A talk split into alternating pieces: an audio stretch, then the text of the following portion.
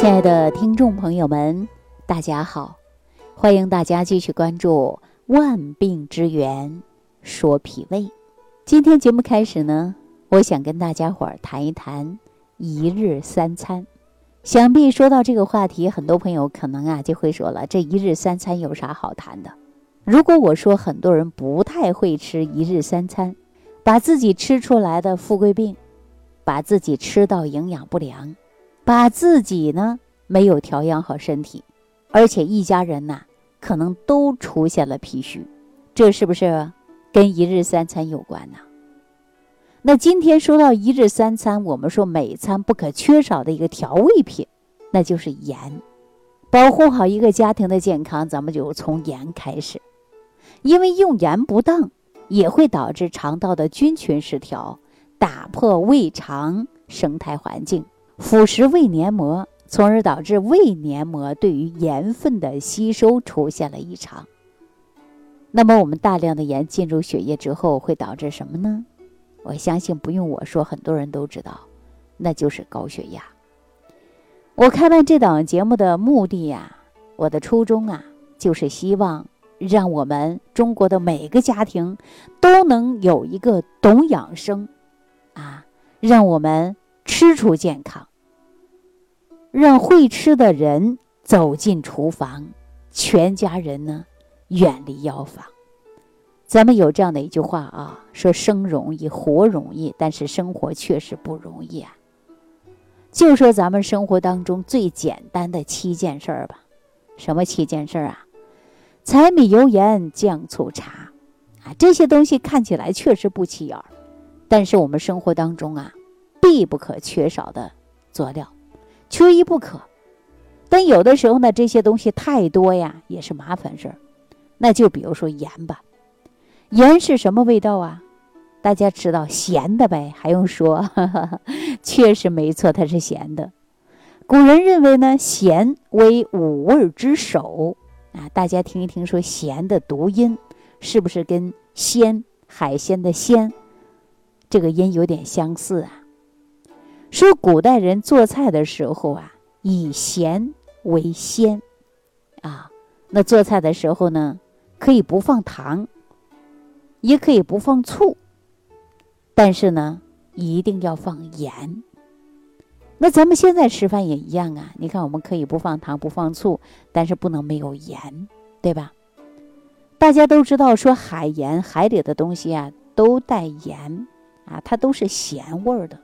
所以咱们通常把海产品叫做海鲜，啊，那是不是跟盐呢有点谐音呢？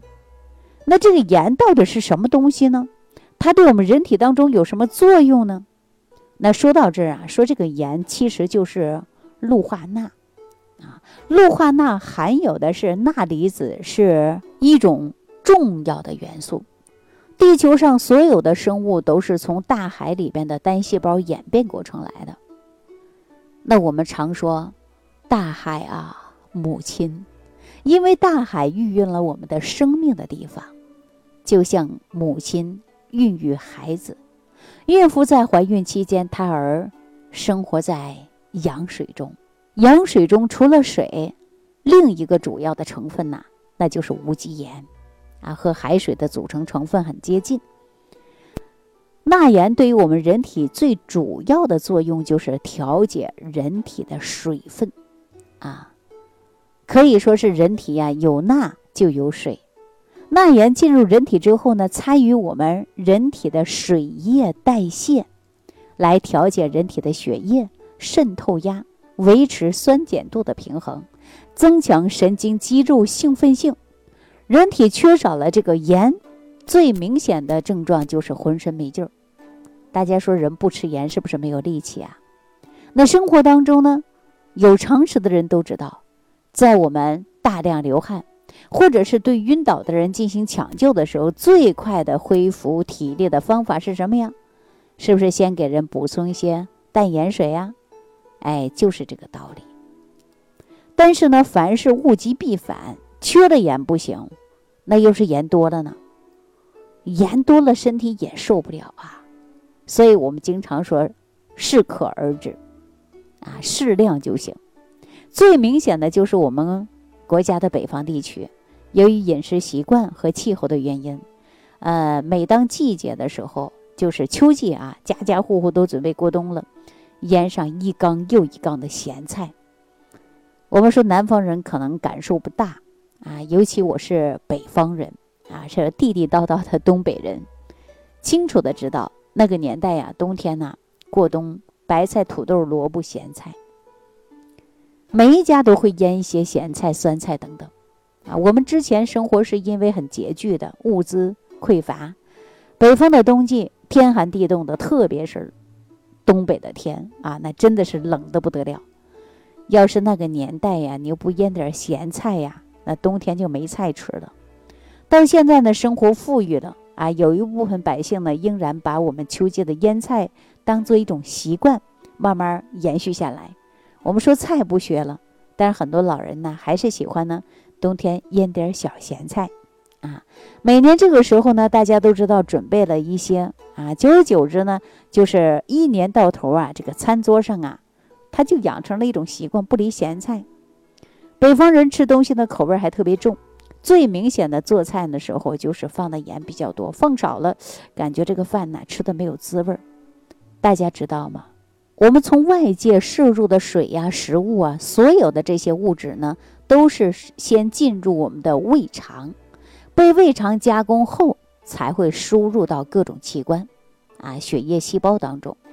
因此呢，某一些食物摄取过多的时候，最先伤害的是哪儿啊？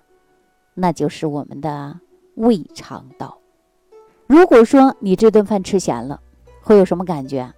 大家说，如果你今天晚上吃饭吃的特别咸，你会有什么感觉？大家都知道，那就是口渴，是吧？想喝水。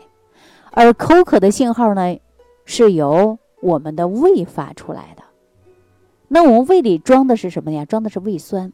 胃酸实际就是盐酸，有着很强的腐蚀性。你看，我们很多人说，连铁钉子啊都能把它融化了，是吧？那我们说，胃壁长期处于这种酸的条件下，为什么会安然无恙呢？就是因为啊，我们胃壁外边有一层保护膜，就是我们的胃黏膜。当我们胃肠菌群平衡的时候，这个胃黏膜是可以保护我们的胃壁不会被腐蚀的。当我们吃的太咸了，受的盐过多了，那盐中的钠离子会把胃酸当中的水分。带到血液当中，因为盐呢是有很强的吸水性。你看过去的时候啊，如果说火柴要是受潮了，老一辈人都知道，你把这个火柴放哪儿呢？就放在盐罐里。过一会儿你去拿，怎么样啊？火柴就不潮了呀，因为火柴呀当中的水分被盐给吸走了。所以我们吃过很多咸的东西，也就是说呀，就是这个道理。你看，咸。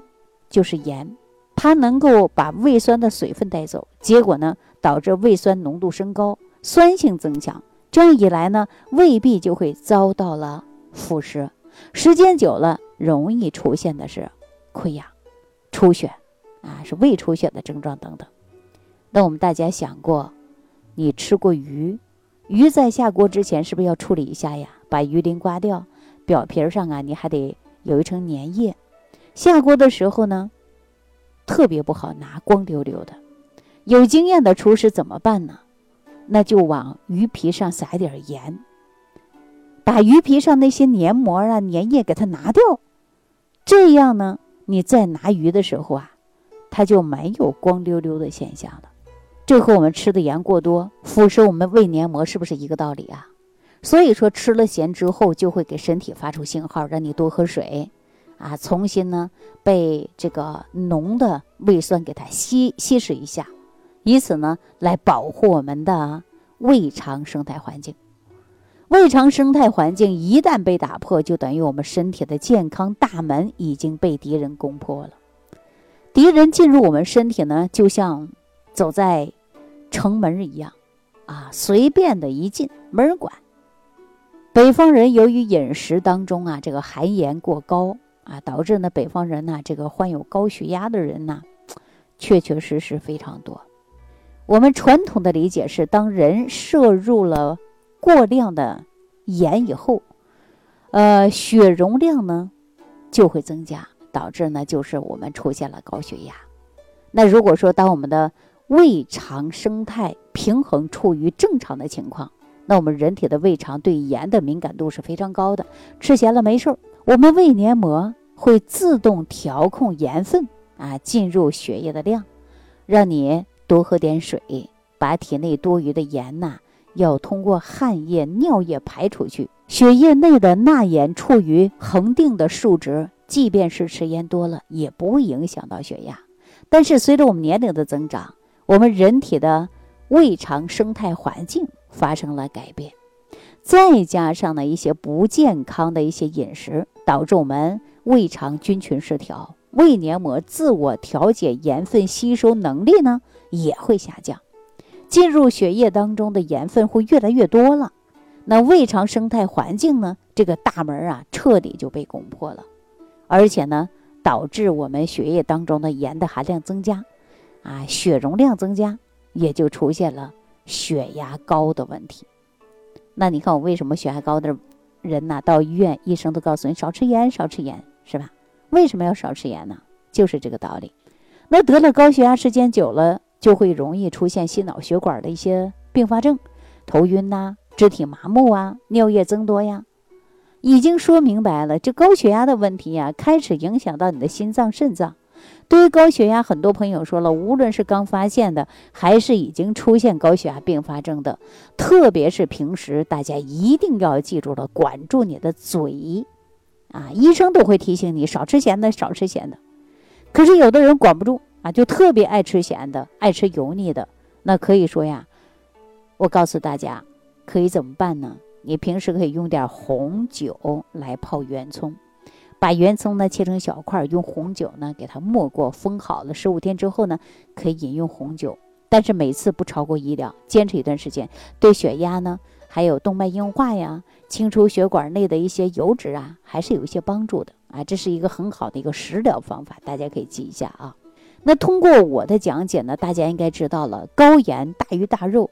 这些不良的饮食习惯直接伤害和破坏我们的胃肠道的菌群平衡，胃肠生态环境被破坏了，导致胃黏膜呢敌我不分啊。当你吃过咸的东西，胃黏膜本身呢不仅会被伤害，也没有能力来阻止盐分进入血液，血液当中的钠盐增加，血容量增加，血压自然而然呢就会升高了。那说到这儿，大家明白了吧？日常生活当中啊，一定要少吃盐，每天呢要控制盐，控制多少呢？大家在六克以下就最好了，帮助胃肠养出一个好的生态环境。我之前讲过特养超级益生菌，它具有帮助胃肠改善生态环境。的有益菌，这些有益菌进入肠道后，能够帮助胃肠恢复菌群平衡，能给胃黏膜的破坏进一步的修复，形成保护膜，加固我们的健康大门。好了，今天呢就给大家讲到这儿了啊，说到了一些盐啊，最后提醒大家，吃饭的时候啊，尽量呢少用一些盐。学会用盐，呵护我们全家人的健康。希望能坚持收听节目，让您成为一个家庭的健康营养师。好了，今天的话题就给大家聊到这儿了，感谢收听，下期节目当中再见。听众朋友，如想直接联系李老师，请点击屏幕下方的小黄条，或者下拉页面找到主播简介，添加公众号“李老师服务中心”。即可获得李老师食疗营养团队的专业帮助。感谢您的收听。